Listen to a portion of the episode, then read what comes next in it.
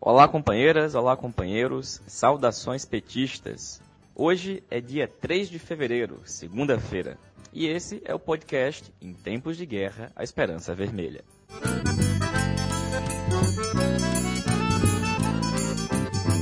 No episódio de hoje, número 42, a gente começa conversando sobre a situação do Enem e do SISU 2020. Conversamos com Laura Helena, que foi da direção da UBS, a União Brasileira de Estudantes Secundaristas. A Laura nos fala em relação a todo esse processo desastroso conduzido pelo governo Bolsonaro, que prejudicou milhares de estudantes e que até esse momento ainda não foi resolvido.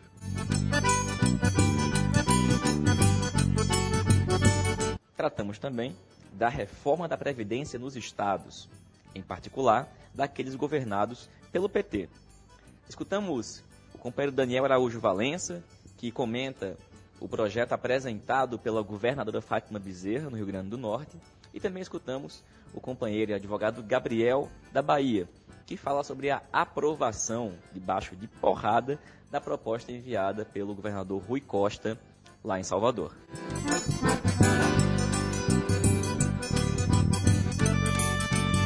Por fim, a gente comenta as atividades realizadas ao longo das últimas semanas pela tendência petista à articulação de esquerda. Nós fizemos uma jornada nacional de formação política em São Paulo e sobre ela a gente conversou com a companheira Isabel Costa, professora da cidade do Rio de Janeiro. E escutamos também Jandira Uerrara, da Executiva Nacional da CUT, a Central Única dos Trabalhadores, que nos fala sobre a Conferência Nacional Sindical que a E realizou no último final de semana.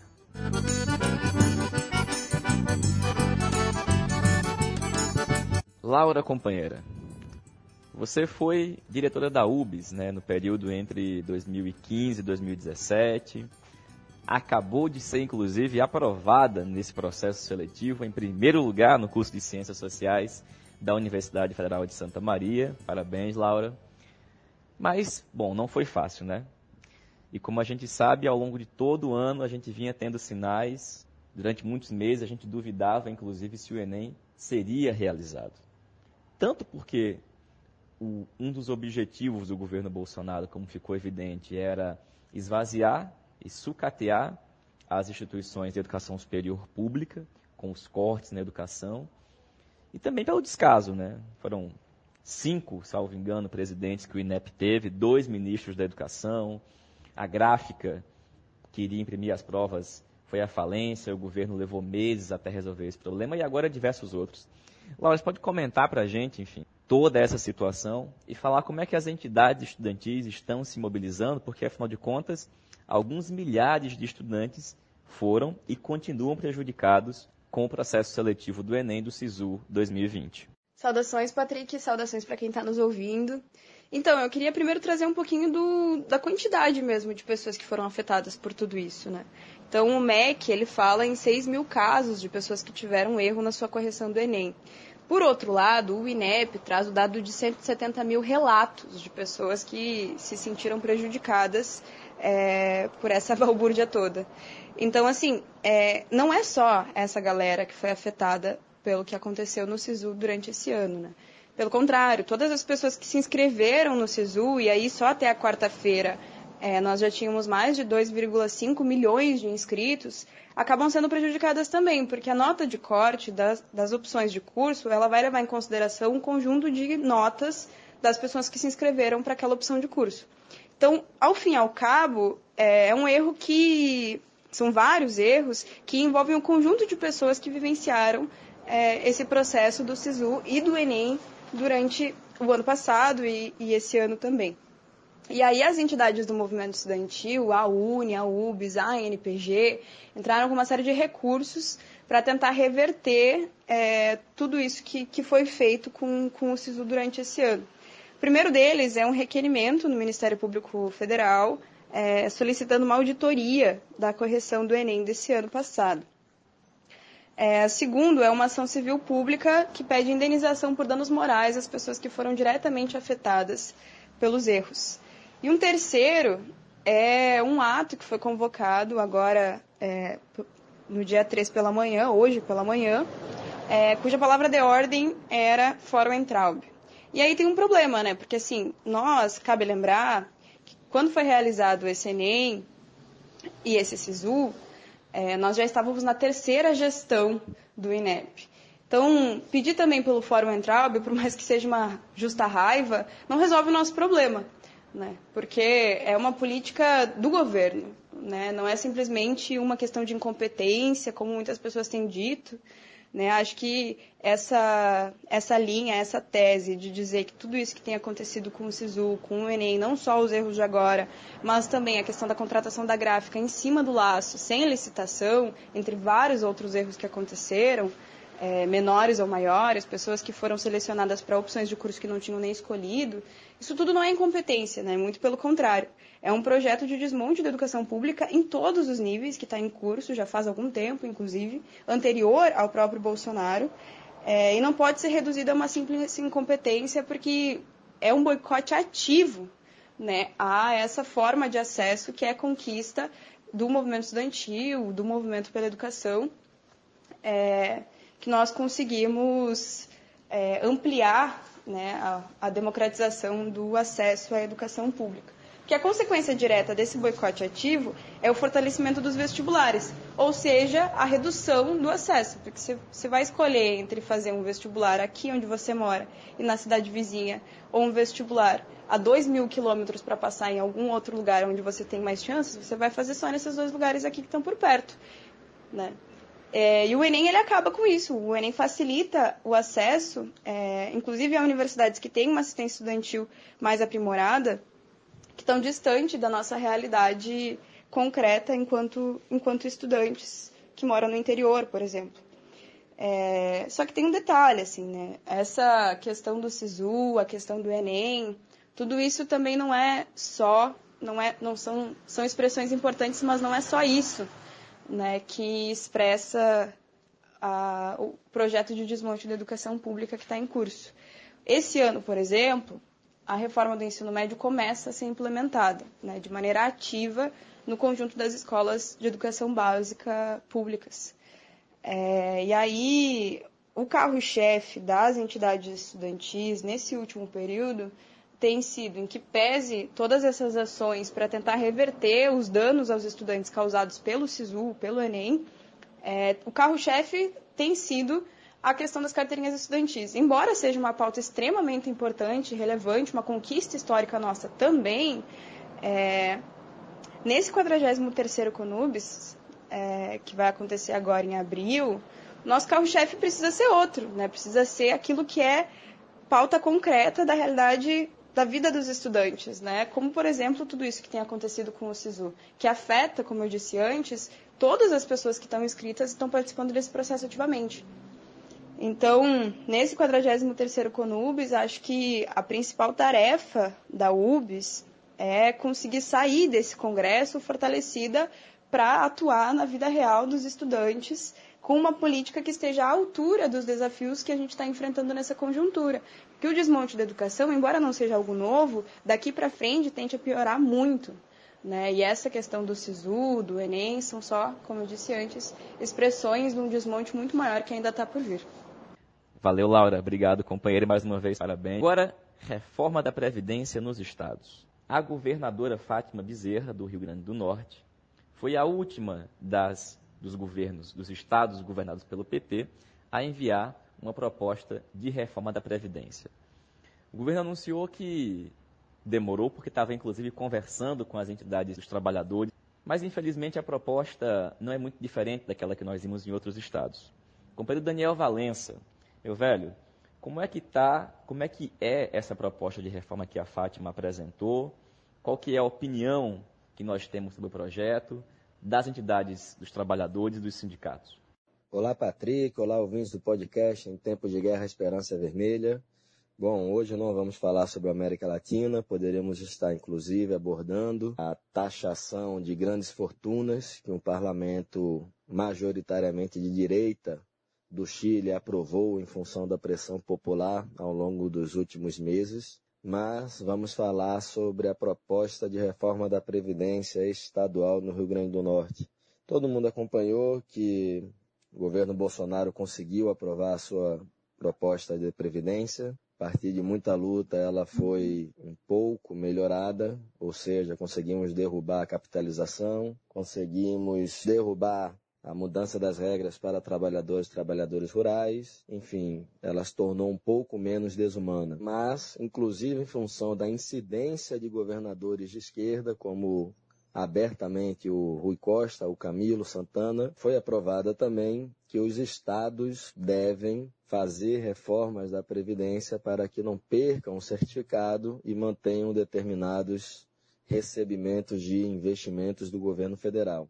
Bom, o governo nosso, estadual, então, está no final desta semana passada, divulgou quais seriam as regras propostas e as regras, na nossa opinião, são muito ruins. São muito ruins não apenas por elevar idades de contribuição, mas também por taxar inativos, também por trabalhar mal as alíquotas de contribuição dos servidores estaduais. Bom, a reforma de Bolsonaro não determina a taxação de inativos. Então, uma escolha política do nosso governo taxar inativos. Taxar inativos que ganham 15 mil, 20 mil, 25 mil, 30 mil, eu acho compreensível e inclusive necessário, principalmente se tratando de grandes salários. Agora, taxar inativos que ganham mais de R$ 2.500, uma taxação de 14% sobre o valor a mais, na nossa opinião, na opinião da articulação de esquerda do RN, é algo totalmente inadmissível.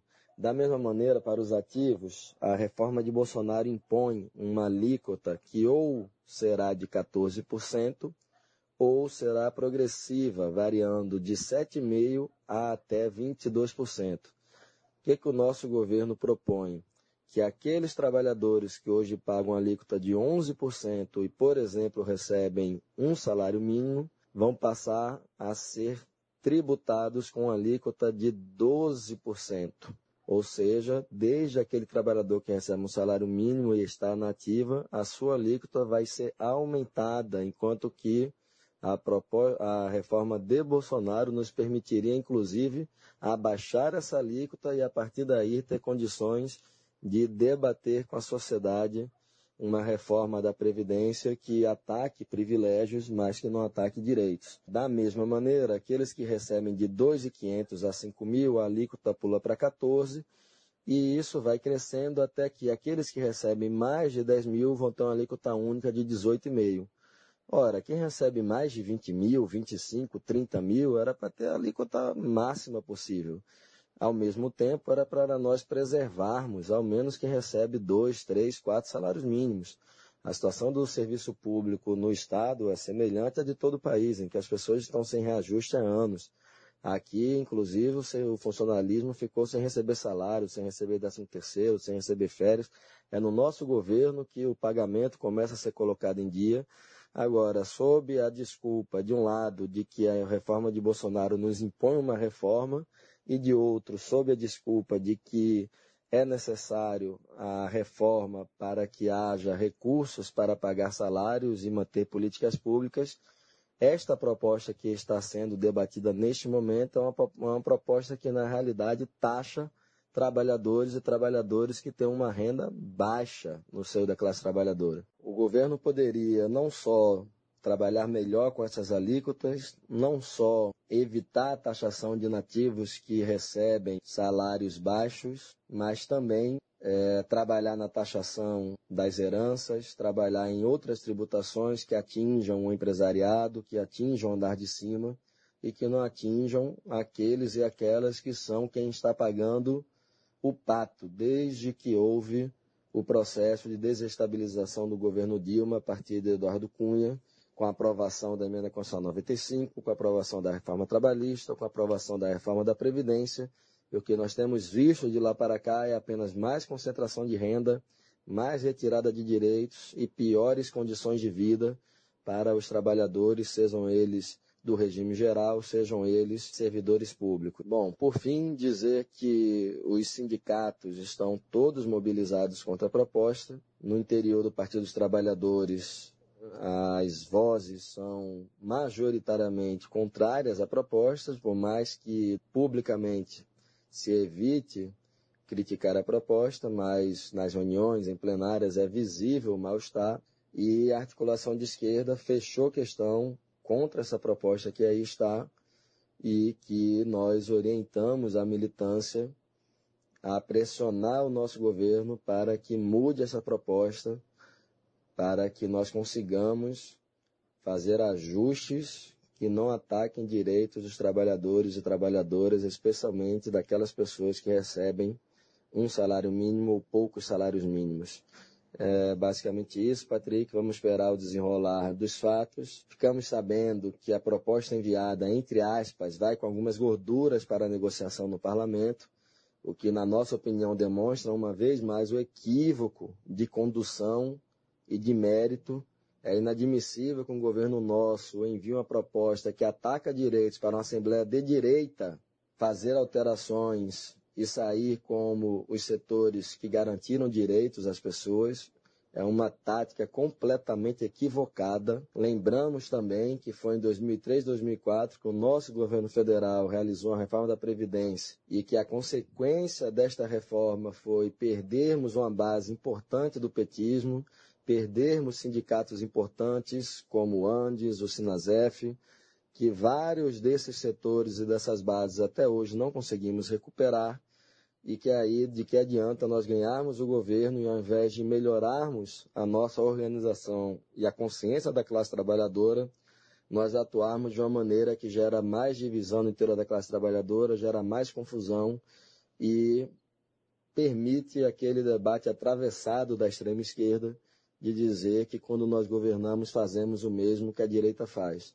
Então, nós esperamos que ao longo das próximas semanas tenhamos novidades, que a companheira Fátima escute os apelos das direções sindicais, dos movimentos, bem como do próprio interior do partido, e que nós consigamos reverter esta situação antes que ela se aprofunde e tenhamos episódios vexatórios como os que nós tivemos na Bahia recentemente com a aprovação da reforma do Rui Costa. É isso. Obrigado, Patrick. Um abraço a todos os ouvintes. Pois é, Daniel. Valeu, companheiro. Já que você falou na Bahia, a gente vai escutar agora o companheiro Gabriel. O Gabriel tinha comentado em um programa ainda em 2019 o envio da proposta do Rui Costa. Mas agora, o que nós assistimos foram cenas bárbaras. O governador assegurou a votação da sua proposta na porrada dentro da Assembleia Legislativa do Estado da Bahia. Gabriel, você pode nos contar como é que está a situação, enfim, e qual que é o clima que a gente tem hoje aí na Bahia? Saudações, companheiro, e saudações a todo mundo que está escutando ao redor do país. O que aconteceu aqui na Bahia no último dia 31 é uma das páginas mais vergonhosas do Partido dos Trabalhadores, assim. Desde o ano passado, o governador encaminhou, enquanto proposta, uma reforma da Previdência, que era uma proposta de reforma da Previdência que é similar à do governo Bolsonaro, mas com alguns requisitos melhorados, né? Aquele o pior, o ruim, mas não o ruim melhorado, né?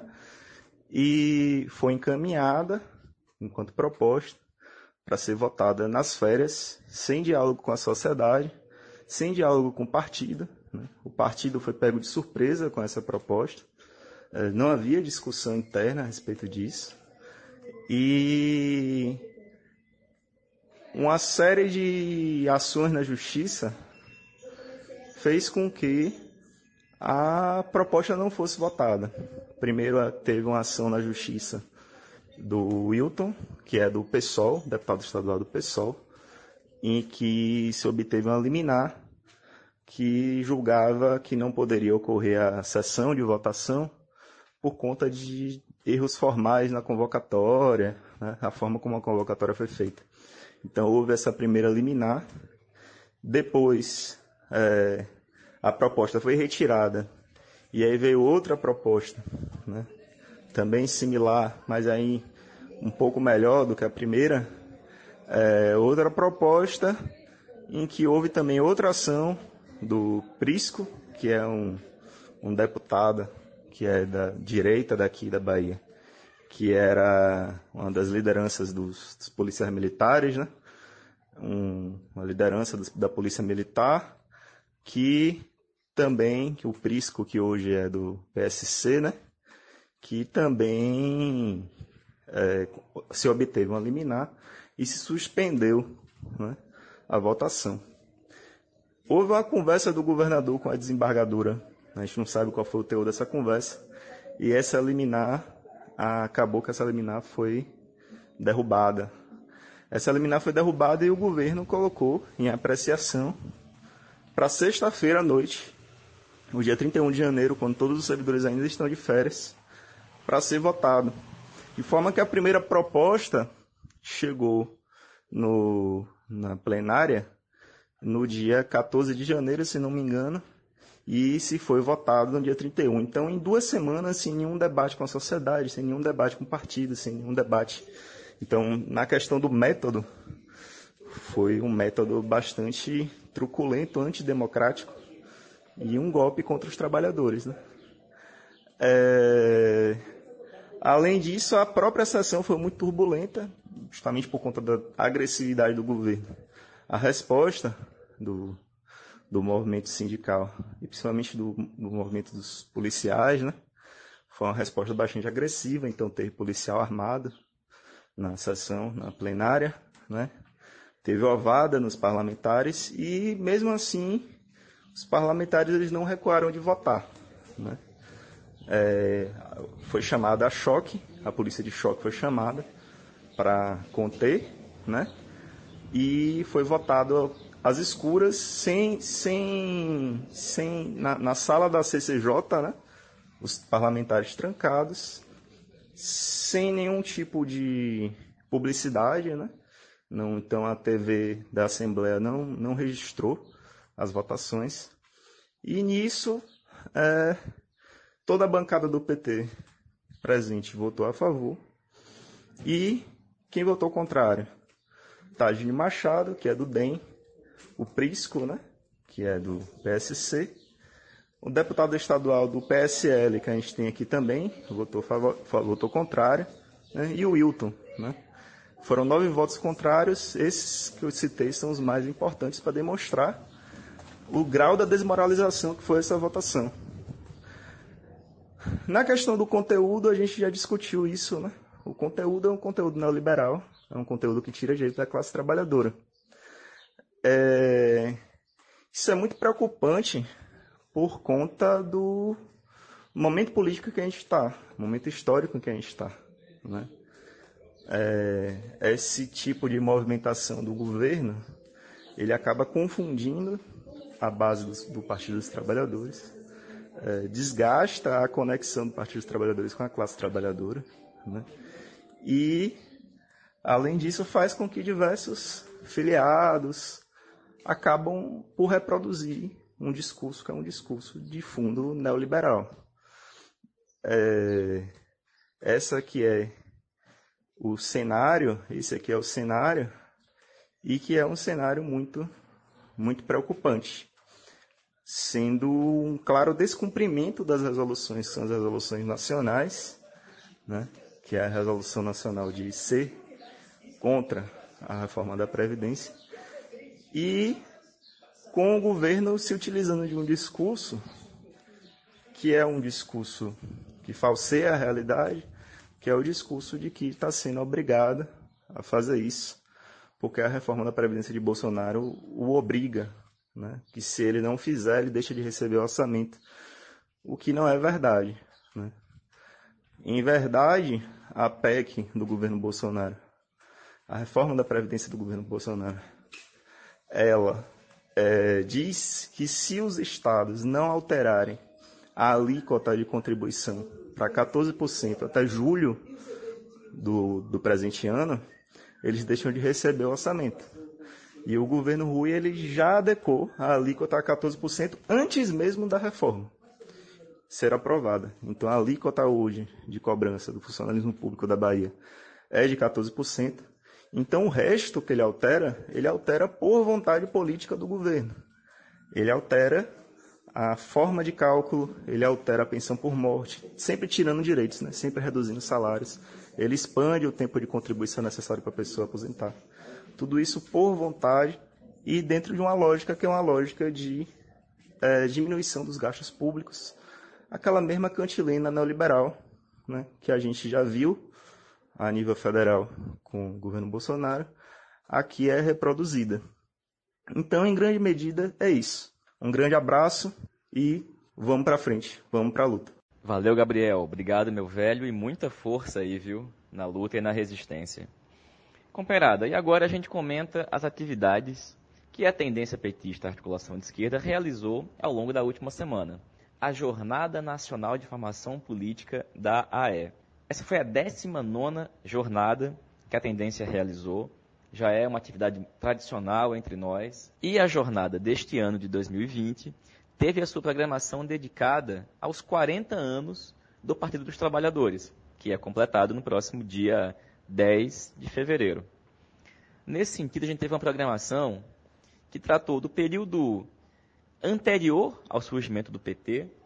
A gente teve duas aulas, uma com o companheiro Vladimir Pomar e outra com o companheiro Rui Falcão, que trataram do período pré-1980, o período das lutas contra a ditadura militar e que levaram, é, permitiram né, ao surgimento do PT no ano de 1980. A gente estudou a situação econômica e política do país naquele período e as conformações que permitiram o surgimento do PT. A gente também teve um dia inteiro dedicado a estudar a história do Brasil nos anos 80, com a profunda crise que entra o país, com a chamada abertura política, fim da ditadura militar e também o surgimento do PT. Estudamos também a década de 90, o período de ascensão do neoliberalismo e da resistência travada pelo PT e pela esquerda brasileira. E sobre os anos 90, a gente aproveitou para conversar com quem deu essa aula em relação ao Brasil nos anos 90, que foi a professora, hoje lá no Rio de Janeiro, Isabel Costa. Eu conversei rapidamente com a Isabel e vocês escutam agora a nossa conversa. 29 de janeiro, na semana tanto das conferências quanto da Jornada Nacional de Formação Política da Articulação de Esquerda, a gente teve hoje pela manhã a aula da companheira Isabel Costa, do Rio de Janeiro, que falou sobre a situação do Brasil nos anos 90. Isabel, você destacou hoje o fato de que os anos 90 foi um ano de hegemonia do neoliberalismo, de luta do PT e da esquerda contra as políticas de FHC. E a gente vive hoje um período de recrudescimento, né, com uma política de ultraliberalismo. Você consegue fazer é, ou concorda que há algum paralelo com aquele período e esse que a gente vive agora?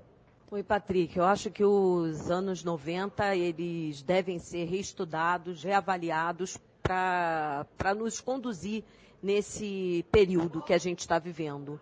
Um, porque ele nos dá um sinal muito claro de que o neoliberalismo é uma resposta né, do capitalismo em crise e que tem fôlego, se não encontra um movimento social organizado e um partido e uma esquerda que seja capaz de propor alternativas e apesar da hegemonia mundial e de uma década de, de, neoliberalismo no Brasil, na América Latina, eu acho que as forças dos movimentos sociais, apesar de todas as suas fragilidades, demonstraram que é possível é, superá-lo. O desafio é que não é possível superá-lo apenas no campo eleitoral que a gente precisa arrumar para uma política de ruptura com, com, com, o ideário, né, com o programa do neoliberalismo porque são ações e são políticas que as classes dominantes se estruturam para fazer valer sua, o seu poder né, e reconstituir a sua hegemonia. Isabel, aproveitando que você é do estado e da cidade do Rio de Janeiro, o Rio hoje talvez seja uma das dos laboratórios, né, tanto da ultradireita quanto das políticas neofascistas que são expressas pelo governador Wilson Witzel. E nas eleições municipais desse ano, o Rio mais uma vez vai enfrentar uma dura batalha. E talvez, inclusive, antecipe um pouco o que a gente pode viver em 2022. Em relação a como o PT está se preparando e está enfrentando a situação para as eleições de 2020 no Rio de Janeiro. O que você pode contar um pouco para a gente? É, nós temos um debate em curso em aberto no Partido dos Trabalhadores, embora eu acho que em melhores condições do que momentos anteriores. Ou seja, a necessidade da constituição de uma frente de esquerda, de uma frente progressista, que se contraponha com um projeto claro a esse avanço, né? tanto o neoliberal, ultra neoliberal, quanto também reacionário que, que marca as políticas hoje de várias prefeituras e de governos do Estado. E que a alternativa no Rio de Janeiro é uma alternativa de uma frente, que é uma frente de esquerda que precisa ser social, então há uma movimentação em torno de ações sociais unitárias, de uma luta unitária, e como consequência dessa unidade na luta, a perspectiva de uma frente de esquerda eleitoral em 2020. Pois é, a jornada continuou ainda por mais dois dias. A gente teve aula na quinta e na sexta-feira sobre Brasil e o PT anos 2002 até o golpe em 2016 e também um período e também estudamos o período pós-golpe, tanto no Brasil quanto a situação do PT desde o golpe em 2016, a eleição em 2018 e agora o governo Bolsonaro. Essa foi a jornada, a 19 jornada, como eu falei, nacional de formação política da articulação de esquerda. E concomitante ao finalzinho da jornada, a gente ainda realizou duas atividades. Uma conferência nacional sindical da articulação de esquerda e uma plenária nacional de mulheres da AE. Em relação à plenária, a companheira Wilma Reis já deu o informe no último podcast e agora a gente escuta a companheira Jandira Uerrara, da Executiva Nacional da CUT, que fala como é que foi a Conferência Nacional Sindical.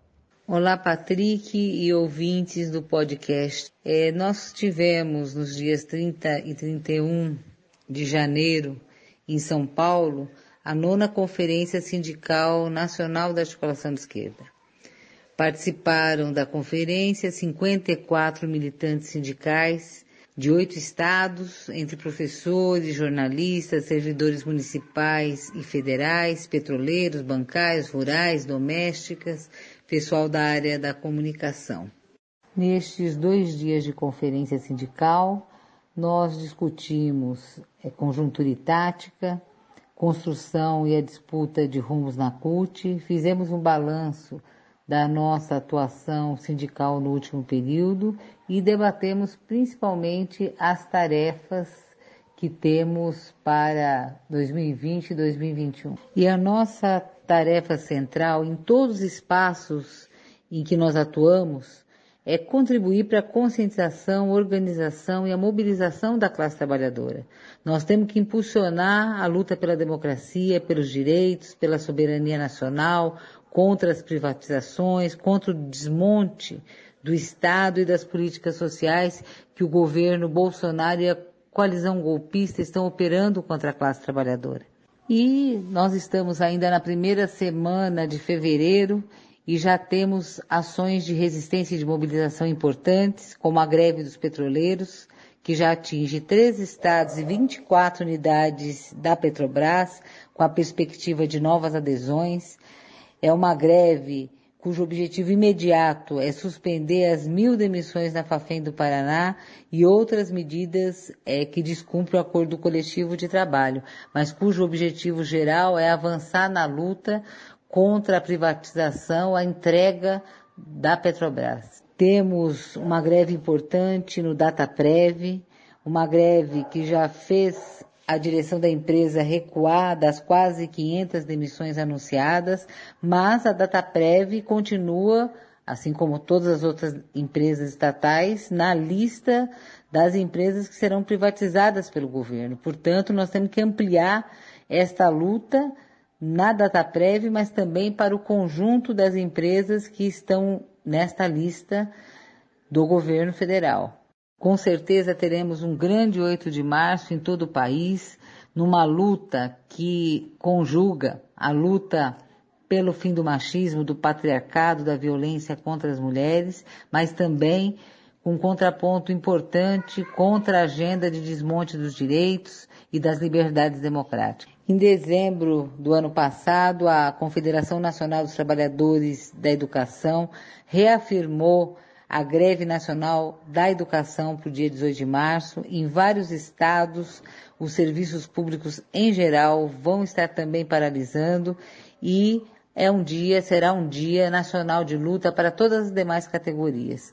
Sem dúvida nenhuma, esse 18 de março deve impulsionar o crescimento das mobilizações da classe trabalhadora organizada e nós precisamos trabalhar para reunir as condições para uma grande greve geral no país. Enfim, para que a gente possa ter uma ação cada vez mais combativa, mais classista, mais organizada e qualificada no movimento sindical, várias tarefas se colocam e uma delas é a realização de conferências estaduais até o final de maio, de onde devemos sair com planos de trabalho muito concretos para ampliar a nossa ação sindical para setores precarizados da classe trabalhadora e também a realização de um seminário, de um curso piloto sobre concepção de trabalho de base, que é tão falado e, e tão difícil né, de se praticar, de se realizar. E é fundamental hoje, se nós queremos reatar a, os nossos laços com a classe trabalhadora, se nós queremos fazer uma disputa político-ideológica que nos que coloque a classe no outro patamar. Enfim, o eixo central de atuação sindical da E é luta, organização e mobilização. E foram com esses objetivos que realizamos a nona Conferência Sindical Nacional. Valeu, Jandira. Obrigado, companheira. E estávamos fechando a edição do podcast quando ele manda a sua contribuição. O companheiro Walter Pomar nos fala sobre a realização do Congresso do Andes, Sindicato Nacional. Walter, qual que é esse informe aí? Olá, ouvintes do podcast, comandado pelo Patrick Araújo. Dois recados. De 4 a 8 de fevereiro, na USP, tendo como anfitriã a Associação de Docentes da Universidade de São Paulo, vai ocorrer o 39º Congresso do Andes Sindicato Nacional, tendo como lema por liberdades democráticas, autonomia universitária e em defesa da educação pública e gratuita. Participarei deste congresso como integrante da delegação eleita pelos professores e professoras da Universidade Federal do ABC. Ao longo do congresso, nos engajaremos nas discussões que visam conquistar o Andes para uma posição consequente na defesa das liberdades democráticas e da educação pública e gratuita no Brasil. Porque, por muitas vezes, no último período, o nosso sindicato nacional faltou ao seu dever. Também ao longo do Congresso, participaremos das reuniões do movimento Renova Andes. O movimento Renova Andes disputou as últimas eleições diretas, quase ganhamos e disputaremos novamente nos dias 12 e 13 de maio de 2020. Segundo recado, no dia 10 de fevereiro, o PT, Partido dos Trabalhadores e das Trabalhadoras, completará 40 anos. E além de cantar muitas vezes parabéns para você, é importante que também cantemos Viva o PT, viva a classe trabalhadora brasileira e viva o socialismo. Pois bem, companheirada, esse foi Tempos de Guerra, a Esperança Vermelha. O programa é publicado todas as segundas-feiras e é uma construção dos militantes da tendência petista, articulação de esquerda, para contribuir com o debate de ideias e a disputa de ideias dentro do PT e dentro da esquerda e no conjunto da sociedade. Nos vemos na próxima segunda-feira. Saudações petistas e até breve.